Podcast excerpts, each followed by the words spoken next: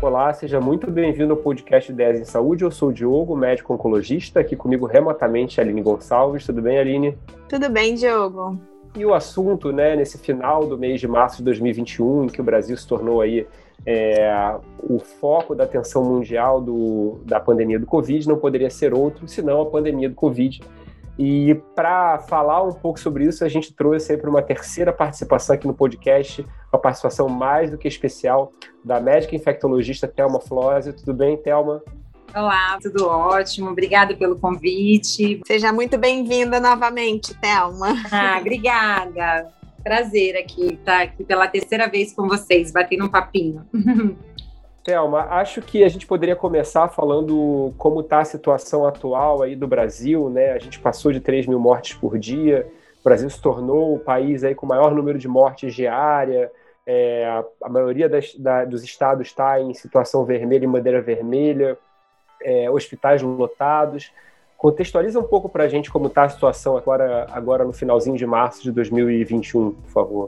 É, infelizmente, assim, é, né, nessa, nessa terceira vez que a gente vem conversar, né, esperava ser um pouco mais, trazer, trazer melhores informações, mais otimistas, mas assim, não tenho dúvidas de que a gente nesse momento está no pior momento da pandemia para nós brasileiros. A situação no Rio de Janeiro, né, no meu contexto, na minha prática clínica, também está muito, muito, muito né, com hospitais privados e públicos praticamente sem vagas. Né, a gente atualmente tem, tem uma dificuldade até nos hospitais privados de, né, de conseguir, por exemplo, catéter nasal de alto fluxo, né, que a gente é uma estratégia que a gente usa para não entubar o doente. Então, é, a velocidade do número de, de, de mortes e de casos está tá muito preocupante, né? A curva é ascendente, né, com uma angulação que preocupa, a solicitação de vagas também diariamente está dobrando, principalmente é, aqui no Rio de Janeiro, né, que eu conheço mais os dados, então, a gente está num, num, contexto muito complicado. É uma terceira onda que a gente não sabe se, na verdade, é uma continuidade de todas, né? Mas uma expressiva terceira onda, né? E aí a gente tem alguns fatores é, que justifiquem essa, essa, essa gravidade do, do, cenário epidemiológico atual da pandemia aqui no, no Brasil. A gente poderia, posso fazer alguns comentários, né? Eu acho que o primeiro é que quando a gente teve a primeira onda, é, ela ficou mais restrita às capitais, né? O, o, é, a, o, grande número de casos, né, ficou restrito às capitais. E aí a gente teve uma capilarização muito ampla da doença, uma disseminação ao longo de 2020, né? E, e hoje a gente tem cidades pequenas acometidas pela Covid com pouco preparo. Né? Então, a gente está falando de cidades que têm oito ou dez leitos de terapia intensiva para a cidade toda, né, com mais de 60% das pessoas infectadas. Então, eu acho que esse é o primeiro ponto, né, de diferente da primeira onda que justifica a gravidade.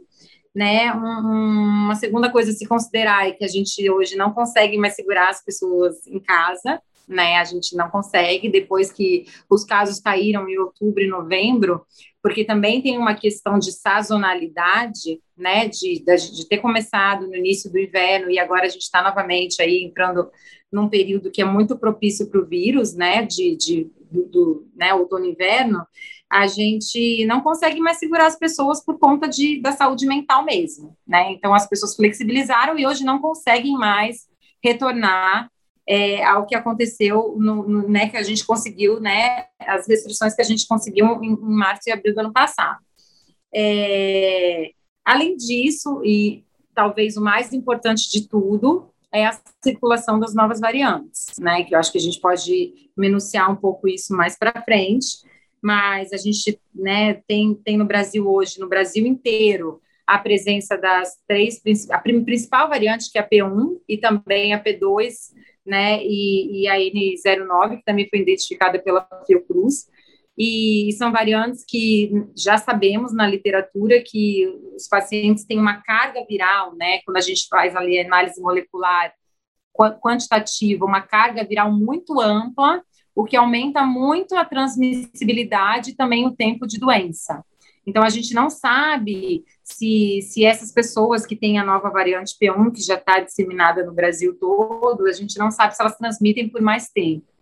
Né? A gente acredita que esse isolamento, que cada vez caiu mais, né, 14 para 10 dias, é, seja suficiente para essa nova variante. É uma variante muito mais transmissível, num contexto em que o Brasil inteiro está acometido né, pela Covid, diferente ali da primeira onda, e num contexto a gente não conseguir mais é, implementar medidas de restrições. Então, esse é o pior momento da epidemia. Eu não tenho dúvidas para a gente brasileiro. Thelma, sem sombra de dúvidas, os números são assustadores, né? A situação é caótica, às vezes parece que a gente está vivendo cena de filme, de ficção, de Hollywood, enfim. É, não dá, não dá para acreditar na dimensão desse problema. Mas, assim, a gente vive atualmente, no meu ponto de vista, duas grandes diferenças, e eu queria saber o seu ponto de vista quando a gente compara com o início da pandemia. A gente tem hoje médicos muito mais bem preparados e sabendo manejar muito melhor a doença do que no começo, e a gente tem a tão esperada vacina, que a gente sabe que tem todos os problemas, principalmente aqui no Brasil, a gente não precisa politizar o episódio, mas enfim, a gente sabe que tem essa dificuldade. Então, do seu ponto de vista, é, como é que você acha que esses dois fatores, que se a gente for pensar retrospect retrospectivamente, são dois fatores que falam a favor de, um, de uma melhor, é, de um melhor desfecho neste momento do que há um ano atrás, quando os médicos não estavam preparados, a gente não sabia manejar, a gente não sabia quem que tinha que entubar, quem não tinha, quem tinha que fazer corticóide, quem não tinha, enfim. Como é que você vê a situação atual desse caos, mas com esses dois fatores positivos? Quais são as suas perspectivas? É, então, é, em relação à questão do profissional de saúde, é, tem primeiro um pouco que eu comentei ali no início, que é, aqui, nós, capital, né, a gente está bem preparado já, já conhece bem a doença. Mas ela chegou em municípios, agora no final do ano, no início do, no início do ano, que as pessoas não têm experiência alguma com Covid, tá? Então, assim, eu tenho amigas no interior de Minas Gerais que estão totalmente perdidas e vendo casos, né, é, amigas médicas é, do, é, do, Mato Grosso do Sul, que estão vendo o Covid agora grave pela primeira vez, tá? Então, esse é o primeiro ponto. Segundo ponto, que a gente também tem a exaustão dos, dos profissionais de saúde. Então, hoje, a gente trabalha na rede privada, quando a gente fecha uma unidade Covid, aí quando a gente reabre, porque aumentou de novo o número de casos, a gente tem gente que não quer ir para lá trabalhar, que não aguenta mais. Não, eu não vou. E não, não são poucos profissionais tá? Então a gente tem isso também. Então a gente tem profissionais mais experientes, mais capacitados, mas a gente tem uma exaustão e a gente tem também um cenário onde o Brasil inteiro está acometido. Então essa é a primeira informação. É, a gente, quem trabalha com Covid desde o início, com certeza sabe manejar melhor a doença, né? Isso não há dúvidas. É, a gente tem é, publicações também que ajudam a gente a manejar melhor a fase inflamatória da Covid, né? Então, a, nesse ano veio o corticoide, agora o recovery trouxe a, a, o tocilizumab com mais evidências, né? Inclusive, até já tem uma, alguma experiência aí no uso dessa droga. Então, sim, a gente tem um manejo, mas tem essas questões. Agora, a vacina, a gente tem 1%, 1,8%, né? No dia 24, ontem, a gente tinha 1,8% de brasileiros com duas doses da vacina. Então, é muito pouco, né? Então, do jeito que a velocidade que a gente está de imunização ainda não garante um cenário favorável para essa situação atual, né? A gente é, consegui, nós conseguimos é, vacinar já 15 milhões de brasileiros, mas a velocidade é, não é suficiente para a velocidade da doença a gente está falando de uma doença onde aquele conceito de imunidade de rebanho não coube. Hoje a gente viu que não coube, porque a gente, né, a gente tem uma quantidade expressiva de pacientes que já tem, de, de indivíduos que já têm anticorpos no Brasil, mas a gente teve os escapes, a presença das mutações que tiveram as novas variantes. Então é um vírus bem adaptado que hoje conseguiu ter é, mutações que criaram variantes que conseguem ter algum escape, tornando possível a reinfecção e trazendo dúvidas em relação à eficácia da vacina. Então, a gente tem um, uma variante inglesa, por exemplo, que, que matou né, em 2021, em dois meses, a mesma quantidade do vírus que matou em 2020 em oito meses. Então, é uma velocidade tão rápida que, principalmente no Brasil, a imunização não está conseguindo alcançar. Né? A gente está tá, tá vacinando mais ou menos 400 mil pessoas por dia. Né? Os Estados Unidos vacinam 3 milhões de pessoas por dia. A Índia, a Índia vacina, né? Tudo bem, vamos trazer para um país né, mais igual. A Índia vacina mais de 2 milhões de pessoas por dia. Né? Então, a gente está numa velocidade que não garante, nesse momento, nenhum tipo de tranquilidade. Então, por isso que, infelizmente, essa nossa experiência né, do profissional de saúde que trabalha com Covid e, a vacina, nesse momento, ainda não trazem um cenário favorável.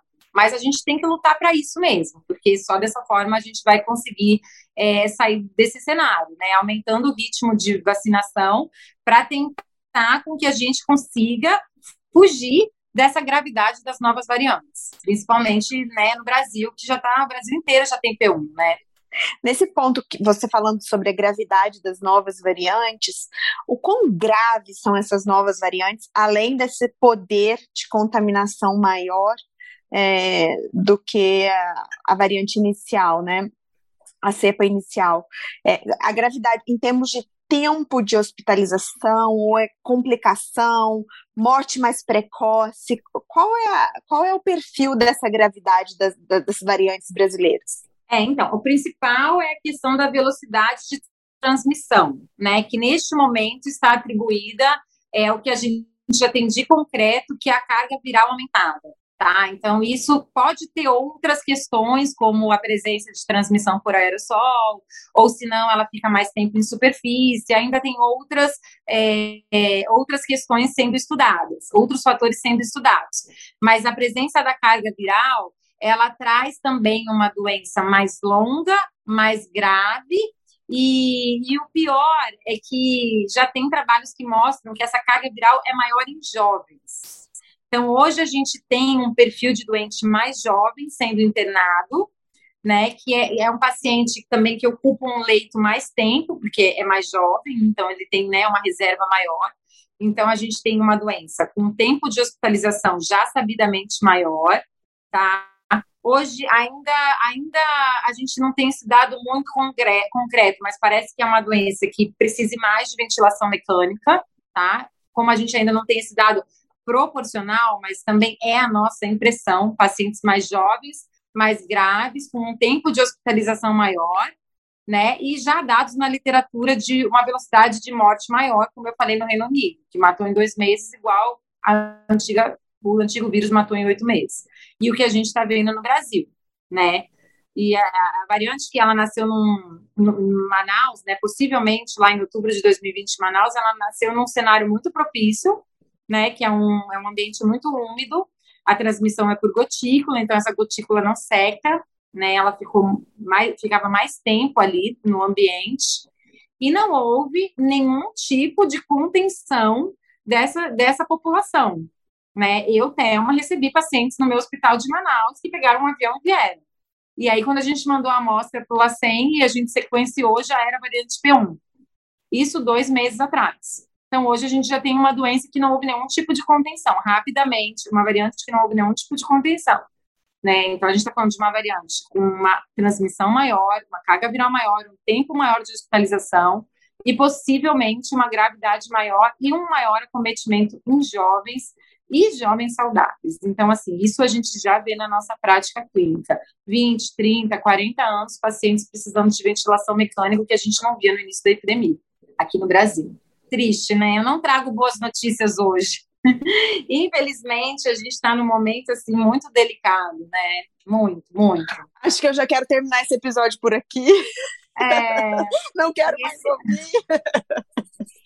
Tá, tá, difícil, tá difícil. Tem, tá tem uma questão que eu, que eu venho levantando, né? Já postei nas redes sociais. Eu postei, eu fiz, na verdade, fiz um ano, dia 22 de março do ano passado eu fiz uma postagem dizendo que, na minha opinião, a única estratégia que seria talvez é, mais é, confiável seria estruturar o sistema de saúde através do estágio de campanha, enfim, porque apostar na imunidade de rebanho, apostar no tratamento precoce, apostar na vacina, é, tudo isso se provou, de certa forma, a, a bola da vez agora é a vacina. A gente está apostando que se a gente conseguir vacinar um número X de pessoas, a gente vai conseguir sair da crise. Ou se a gente, se, se a gente conseguiu uma, uma imunidade de rebanho super rápida num, curto intervalo de tempo é, e que não surjam novas variantes. Mas no, no, no, fim do dia, parece que assim, se você, se você não tiver estrutura para aguentar, né, para cuidar das pessoas, é, você vai ter crise em todos os lugares, como aconteceu em Manaus. É, estrutura para produzir oxigênio, estrutura para produzir é, material hospitalar, é, equipamento de proteção, o catéter de alto fluxo, como você falou, né? É, e não é o que a gente vê na prática, né? O secretário municipal de saúde do Rio, ele, por exemplo, se manifestou contra, isso obviamente já tem, é, foi no início do mandato dele, foi em janeiro, né? Se manifestou contra o estágio de campanha. Ele, o argumento dele é que ele iria estruturar o sistema de saúde é, criando novos leitos, coisa e tal. Mas, assim, a, a, gente lembra que, pelo menos no Rio de Janeiro, o Rio de Janeiro teve um estágio de campanha públicos e uma iniciativa privada, né, de, uma, de, um, de um consórcio aí, de uma rede hospitalar junto com um banco e uma, uma loja de, de, de, de vendas, enfim, é, e, e, um plano de saúde. É, no final das contas, o Rio talvez não tenha colapsado tanto por causa disso, né? Foram, Sim. sei lá, algumas centenas de leitos a mais. Essa estratégia não foi repetida, né? É uma pena, né? Não, parece que nesse ano a gente não se preparou em nada, né? É, até mesmo a questão da falta de catéter, como assim, né? A gente está falando de grandes hospitais do Rio, né? Que não, não, não se prepararam, né? Então eu acho que parece que as pessoas não acreditam, né? E não houve, com certeza, o que você falou, é, eu concordo plenamente, né? Eu acho que são é, estratégias simultâneas, né? A gente organizar o, o né? A gente porque a gente no, no, Brasil a gente chega um mês depois do, dos, outros, dos outros lugares. Então a gente né, já tem que ter um tempo ali de se preparar. Né? Então, o que aconteceu primeiro lá na Europa, a gente demorou um mês, e aí agora a gente viu o que aconteceu lá de novo e demorou para vir aqui também, e a gente ficou acreditando que não ia vir, em vez de se preparar. Então, assim, no Rio de Janeiro, esses 200 leitos a mais, né, desses hospitais de, né, com iniciativa privada, com banco, com uma rede hospitalar, desafogaram, não há dúvidas, né? A gente tem que ter leito para internar o doente e a gente tem que rodar. Então, assim, é, a estratégia ela tem que ser simultânea: imunização, organização da estrutura e as medidas de proteção individual, né? E tentar a tentativa de diminuir a circulação do vírus. É isso, é, é assim, é assim que a gente tem que se preparar para conseguir é, dá um tempo do vírus ir perdendo a força. E parece que a gente fez um movimento ao contrário. O vírus circulou livremente, criou mutações que tá, trazem escape na imunidade, né? Aí talvez a gente tenha perdido um pouco até o time de imunizar, numa velocidade baixa de imunização, sem nenhum movimento no ano passado. Todo esse movimento que está tendo agora não teve no ano passado para a gente conseguir as vacinas e uma estrutura no Rio de Janeiro, que é a nossa cidade, que não existiu de novo, né? Nenhum movimento em relação a isso. Então, não tem como não ter um cenário caótico, né? E, e a gente está numa curva ascendente. As próximas semanas a gente vai ter março e abril, meses muito, muito, muito difíceis em relação a colapso, né? Quando a gente fala de colapso, é falta de material e falta de e vagas, né? e aumento de mortalidade. Eu acho que você está super certo, é isso mesmo, e, e, não houve nenhum movimento nesse sentido, né? Então, em relação às crianças, a gente se falou de adultos jovens, né? Você tem algum dado sobre crianças é, como é que está sendo essa nova variante, se elas estão sendo é. contaminadas, sintomáticas ou não, como é que como é que está sendo o comportamento nas crianças? Não, então houve um aumento das internações é, é de crianças, né? CTI pediátrico do Einstein liberou que estava com 70% da, dos leitos pediátricos ocupados com Covid mas é, a Sociedade Brasileira de Pediatria já emitiu né, é, uma nota técnica com os dados que ainda é uma doença que sim preserva crianças, né? É que o que aconteceu é que também a gente teve uma flexibilidade, né, no retorno às aulas, né, as crianças voltaram a passear, a sair, né, também tem a questão da saúde mental, então aumentaram o número de casos, mas a gente ainda tem uma doença é, que preserva crianças, sim. tá? Eu, né, tô em todos os grupos de infectologistas do Rio e a gente não, não vê um problema nesse sentido, né? É, algum, tem várias teorias para isso, né? Tem as teorias das vacinas que fazem reação cruzada, como a tríplice viral, como a própria BCG, né? Tem a teoria da, é, da questão do androgênio, né? Que, que, que pode ser um fator, né? Já que homens são mais acometidos pela, é, pela Covid, né? E também até né, da droga que está na moda aí, que é a, é, a, a né, que é o antiandrogênico, que a gente pode falar um pouquinho quando falar de tratamento, então as crianças, de repente, têm uma proteção nesse sentido, né, porque ah, os adolescentes já podem ser mais suscetíveis a doenças mais graves, né, aquela síndrome multissistêmica, ela é mais comum em pré-adolescente, é raríssima em crianças abaixo de 5 anos, tá? Então, hoje a gente ainda tem uma doença, mesmo com as novas variantes, que poupa crianças uma coisa boa, vamos falar aqui, né? Antes da gente falar um pouquinho do, do tratamento, né? É, e as gestantes? Então, assim, na, na, minha prática clínica nesse um ano de, de Covid, é, as gestantes também foram uma boa surpresa, né? Diferente do H1N1, que nós tivemos uma mortalidade muito alta, um cometimento muito grande em gestantes, é, na Covid não foi dessa forma, tá? É, os problemas relacionados às gestantes geralmente são no final da gestação e no puerpério. Puerpério é um momento muito delicado na COVID, tá? Por quê? Por, pela questão de ser uma doença protrombótica. E o puerpério é um estado protrombótico. Então, eu tive pacientes minhas e já muitos relatos na literatura, por exemplo, de trombose placentária no final da gestação, e puérperas que fizeram eventos trombóticos é, é, no, é, nesse estado do puerpério. Então, assim, gestantes, né, principalmente primeiro e segundo trimestre, ainda não são também, né, mesmo com as novas variantes, ainda não há uma preocupação diferenciada nesse grupo. Que bom também, né? Vamos falar de coisas boas então um pouquinho.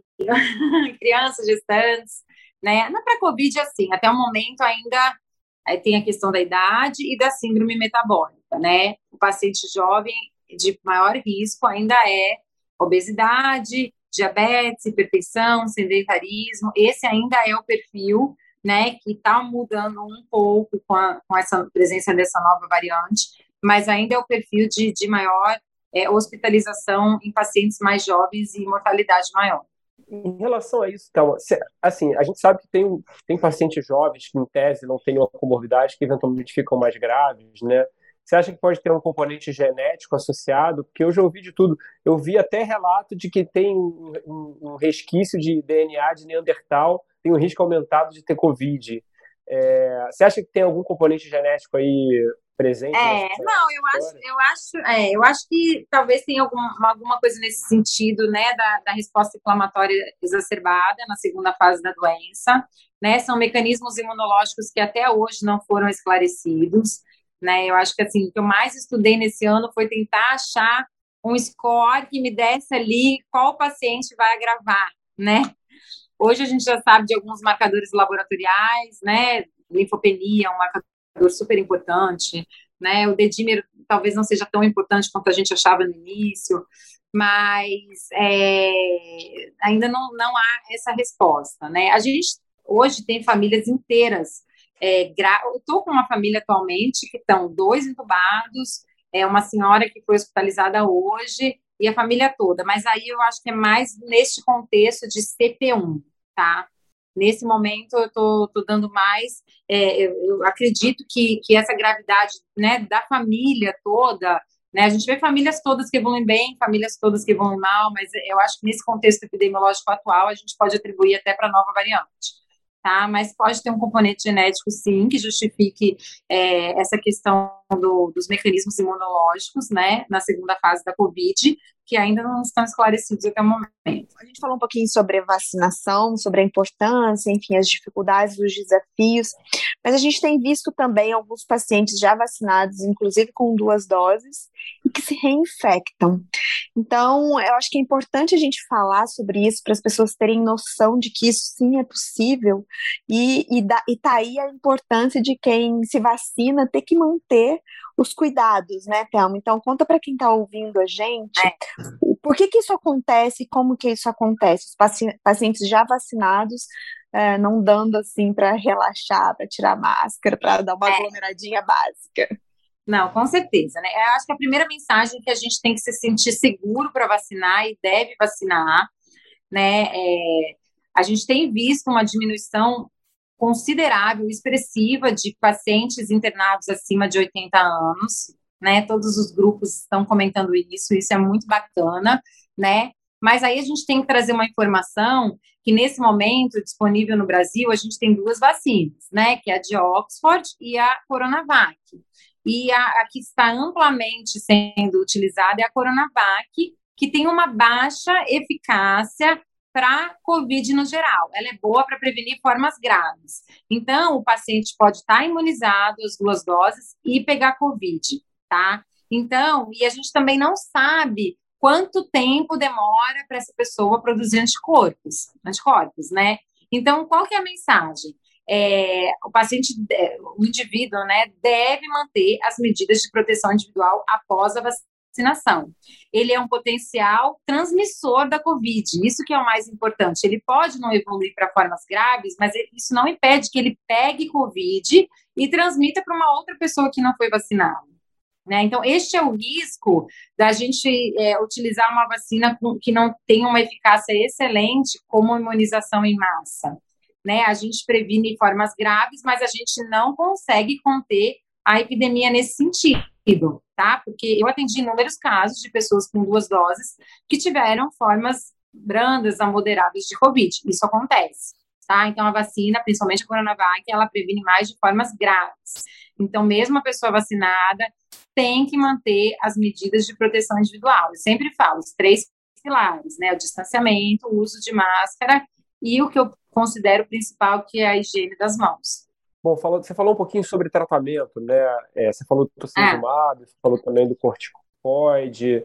É, eu acho que a, a, a, existe ainda toda uma briga em relação àquele kit lá do tratamento precoce, enfim.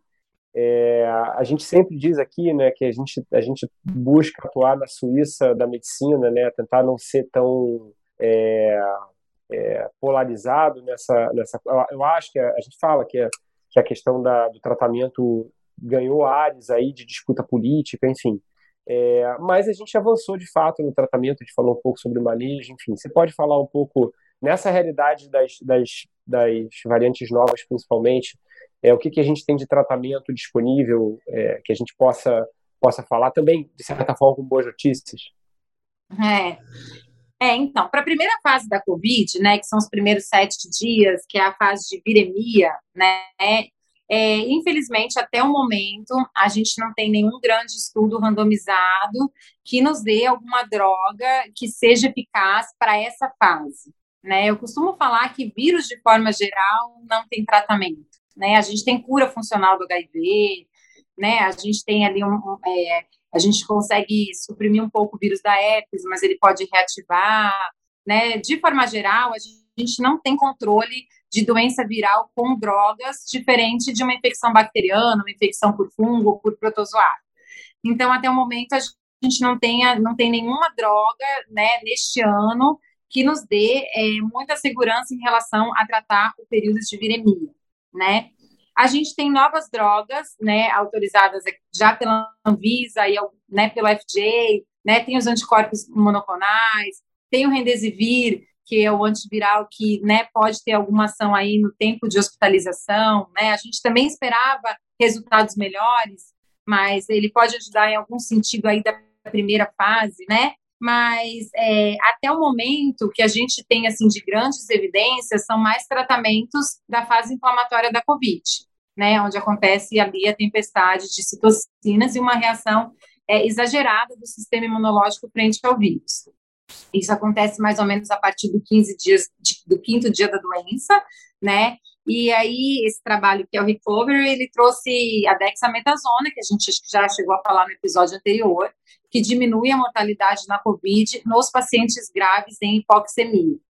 Né? Então, é, esses protocolos a gente já usa com muita tranquilidade, com muita segurança em todos os hospitais públicos e privados do corticoide, né? É, ainda há controvérsias em relação à dose, né? Se pulsa, se faz a dose do recovery, que são 6 miligramas dia, né? Uma dose baixa de corticoide, e isso a gente já tem uma prática maior.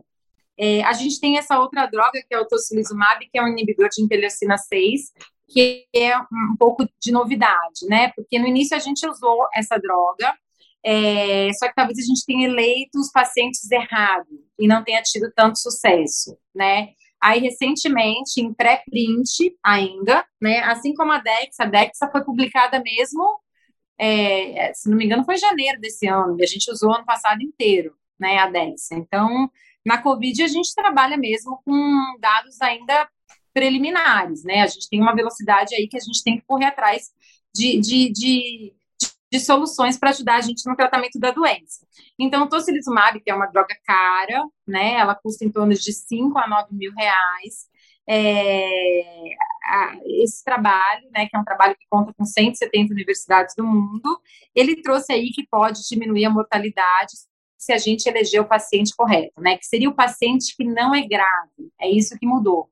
A gente usava muito no paciente grave, né? Aquele paciente pré-tubo, né? O paciente que ainda está lá num cateter nasal, um alto fluxo, mas que ainda não está tão grave, com provas de atividade inflamatória elevadas, né? A gente nem dosa mais interleucina 6, tá? A gente dosa ferritina, é, é, proteína C reativa, dedímero, é, ver a linfopenia, e aí a gente tem um entendimento com febre, precisando de oxigênio. Esse é o timing de usar essa droga.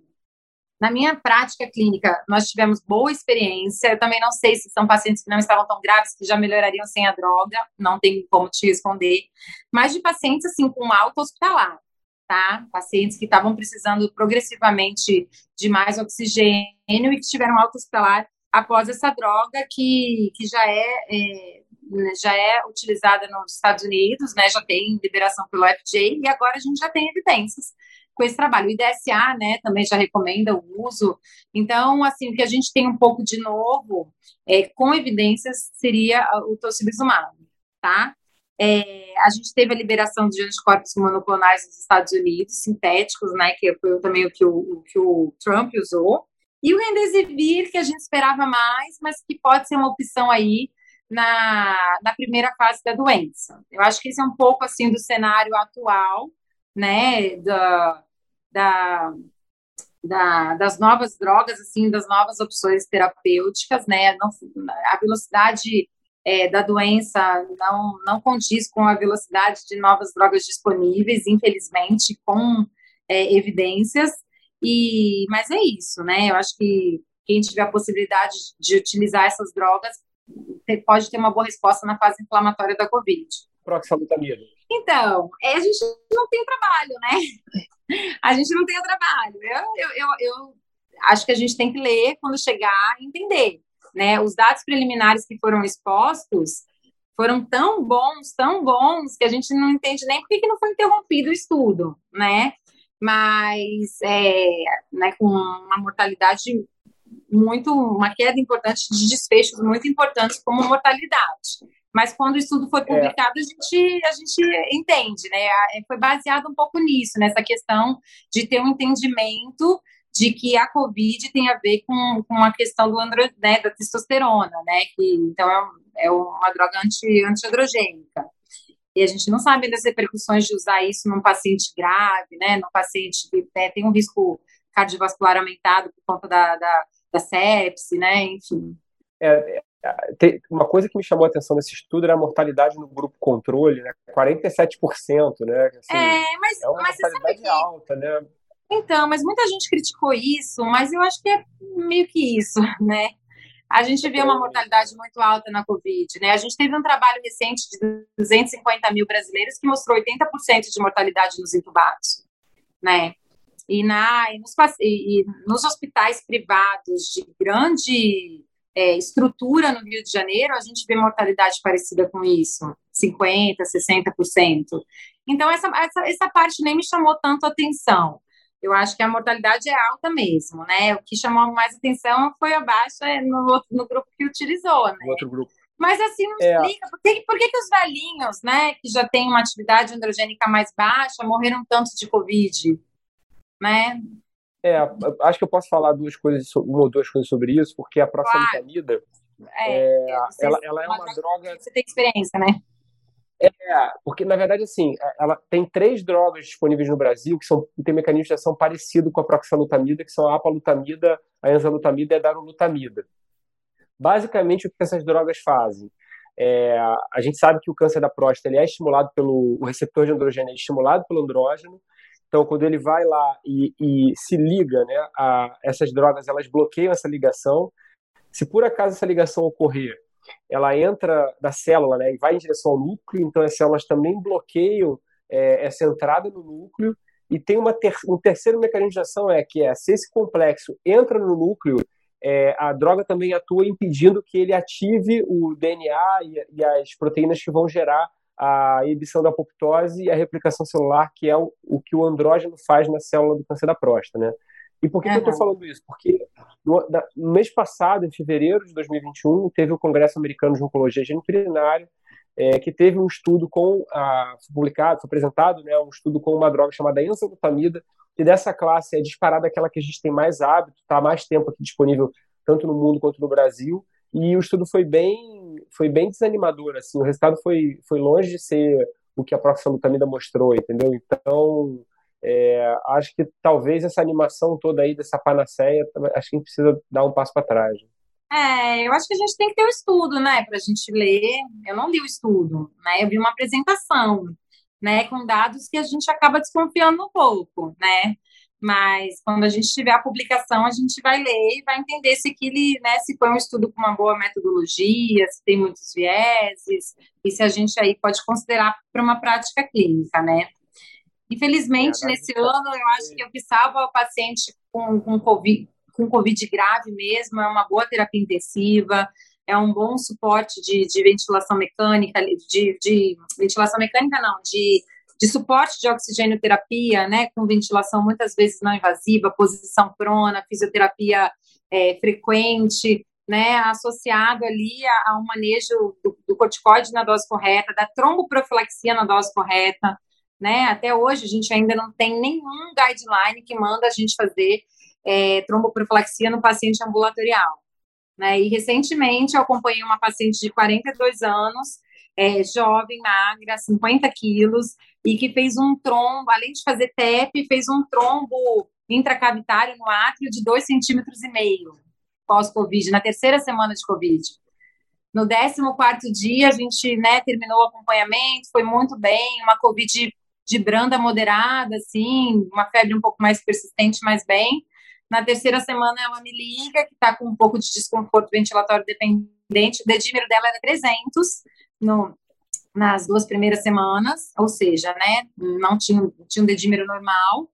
E aí ela fez um TEP e quando fez o eco tinha um trombo intracavitário. Então, assim, qual é o paciente que eu tenho que fazer uma tromboprofilaxia, né? é difícil. E aí, às vezes, faz uma tromboprofilaxia mais estendida no paciente internado, tem protocolos né, com dose dobrada, e aí o paciente sangra. Então, eu acho que esse manejo, né, de evitar uma doença trombótica, de, de ventilar direito o doente e de dar condições para o corpo responder à segunda fase da COVID é o mais importante nesse momento, né? É, infelizmente, não, não existe nenhuma droga aí que até o momento venha nos dar tanta, tanta segurança assim no tratamento da Covid. Por isso que nós somos tão entusiastas da vacina, né? Porque já temos bons resultados dos países que têm uma velocidade de, de, de vacinação muito ampla, né? Como Israel e os Estados Unidos, né? A gente tem aí, o CDC já liberou que nos Estados Unidos nós tivemos, teve uma queda de 60% né, de mortalidade na Covid após de dezembro para cá que começou a vacinação né? E eles pretendem até o final de maio vacinar toda a população adulta. Israel até o final de março. Então, assim, dessa forma associada aos cuidados individuais, talvez a gente consiga aí vencer a velocidade da, da produção das mutações. a gente já está finalizando esse episódio. O Diogo vai finalizar, porque ele tem uma brincadeirinha no final, né, Diogo?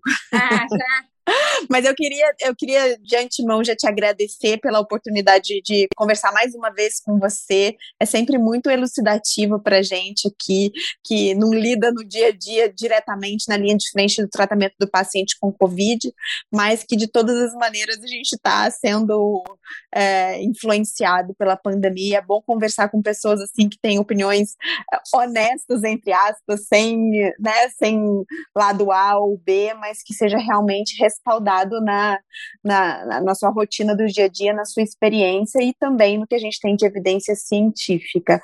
Muito obrigada. Eu queria que você deixasse uma mensagem. Eu espero que seja uma mensagem menos pessimista do que você falou ao longo do episódio, mas a gente sempre finaliza com uma mensagem, com uma perspectiva, um conselho para o nosso ouvinte. O que, que você deixa de mensagem final nesse episódio de hoje? É, eu acho que a mensagem é que a gente tem que continuar aí caminhando com, com as nossas, né, é, com a nossa responsabilidade individual, né, frente à pandemia, né, eu acho que, é, né, se a gente não puder contar com, com instituições, eu acho que a nossa responsabilidade individual também é muito importante, no sentido de diminuir a circulação do vírus e de manter as medidas de proteção individual, né, eu acho que a mensagem otimista é, neste momento é a vacina, né? É o que a gente tem. A gente tem cada vez mais vacinas disponíveis, né? Eu acho que quando a gente conversou lá no segundo episódio, a gente tinha seis vacinas, agora a gente tem pelo menos nove, né? Tem a indiana, tem mais uma norte-americana, né? Hoje a gente já tem aí uma perspectiva de 100 milhões de doses da Fiocruz, né? Teve um entrave por conta da, do, do, do, IFA, né, que é um ingrediente farmacêutico ativo, mas agora a gente já tem o IFA, então a gente tem uma grande duas grandes instituições brasileiras, que é o Butantan e a Fiocruz, frente a essas vacinas, então é, a gente, né, sou otimista, a gente vai conseguir imunizar a população, né, a gente está cada vez mais experiente, quem sabe cheguem drogas novas, e que mantenhamos aí é, essa, essa responsabilidade é, individual para ajudar a combater esse vírus que tanto nos machucou, né? O povo brasileiro e mundial, e todo mundo. Uma pergunta, então, você falou sobre as vacinas. Tem, tem mais vacinas para chegar no Brasil além da, da, da de Oxford e a da, da Coronavac? Né? Como é que está isso? Pode falar para gente? Não, então, é, agora a gente tem um acordo aí de 100 milhões de doses da, é, da Pfizer, né? A gente conseguiu, vão chegar as vacinas de RNA. É, tem a nova Vax, que é uma outra vacina que também é de um, é, um mecanismo conhecido que é, é, vírus inativo, tá? Essas vacinas com vírus inativado, como a Coronavac, que é a mais, a mais tradicional, né, é o mais antigo, né, conceito de vacina, elas são bem importantes nessa questão das mutações, porque elas usam o vírus inteiro, então, a gente pode ter aí uma maior estabilidade, uma melhor resposta às mutações, tá? Então, tem essa. Tem uma vacina da Índia também, que também já tem um acordo para chegar, é, que também é uma vacina de vírus inativado, né? A gente tem essa, essa perspectiva de produção da Fiocruz de 100 milhões de doses até o meio do ano, atrasou por conta do IFA, mas já chegou e já está tudo pronto para acontecer. 100 milhões de doses até julho e depois mais 100 milhões de doses para o segundo semestre. E tem a Coronavac, né? Ah, e tem a da Johnson, né? Que também está tendo acordo aí para a gente comprar. A vacina da, da Johnson é muito boa porque, além de ter uma eficácia boa, acima de 80%, é uma dose só. Então, a gente consegue imunizar o dobro das pessoas. Então, a gente tem aí uma perspectiva otimista, né, de, de imunizar todo mundo com muitas vacinas e todas seguras, né? Teve essa questão dessa da suspeita de evento trombótico associado a Oxford, mas os dados já foram revisados e viram que não. Então, eu acho que a principal mensagem é que a população se sinta segura, né? Eu já tomei, eu acho que, né, minha mãe já tomou uma dose, não vejo a hora de tomar a segunda. Então, que se imunizem, se vacinem mesmo, né? Porque isso vai ajudar a gente a sair desse sufoco. Tá bom, Thelma, muito obrigado. Obrigado por ter aceitado estar aqui com a gente. Espero que no próximo episódio a gente esteja falando aí do fim da pandemia e, e encerrando aí só com notícias é. boas.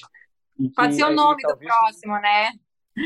Lembranças é, da pandemia. É, um, um, final feliz. É, o próximo final vai ser um final feliz. feliz. É. possível. E queria te agradecer mais uma vez. E como a gente já fez aqui, o nosso amigo Bruno Farnetano, quando participou a terceira vez, pediu uma música, pediu Elvis aí, que ele gosta, Suspicious Minds. é, Suspicious Minds. Também deixa aí pra gente uma, uma, uma música para a gente ouvir aí no final. Obrigado. ah, legal. Eu acho que assim, né, pensando num, num, contexto assim, Rio de Janeiro, né, tudo que a gente, que eu estou vivendo aqui, né, eu sou, né, dá para perceber, eu sou paulistana, mas já é minha casa há quase 20 anos, né, e é aqui que eu atuo na linha de frente contra o, o, o coronavírus, então acho que eu vou sugerir uma música, né, aqui do Rio, vou sugerir Samba do Avião, que é uma música que eu gosto muito. Fechado. Tá Arrasou, Thelma. Uma salva de palmas. Um beijo até o próximo, hein? Até o próximo episódio. Até o próximo. Beijo, tchau, tchau. Obrigada pelo convite. Boa noite. Tchau, tchau. Valeu, tchau, tchau. Vejo o Rio de Janeiro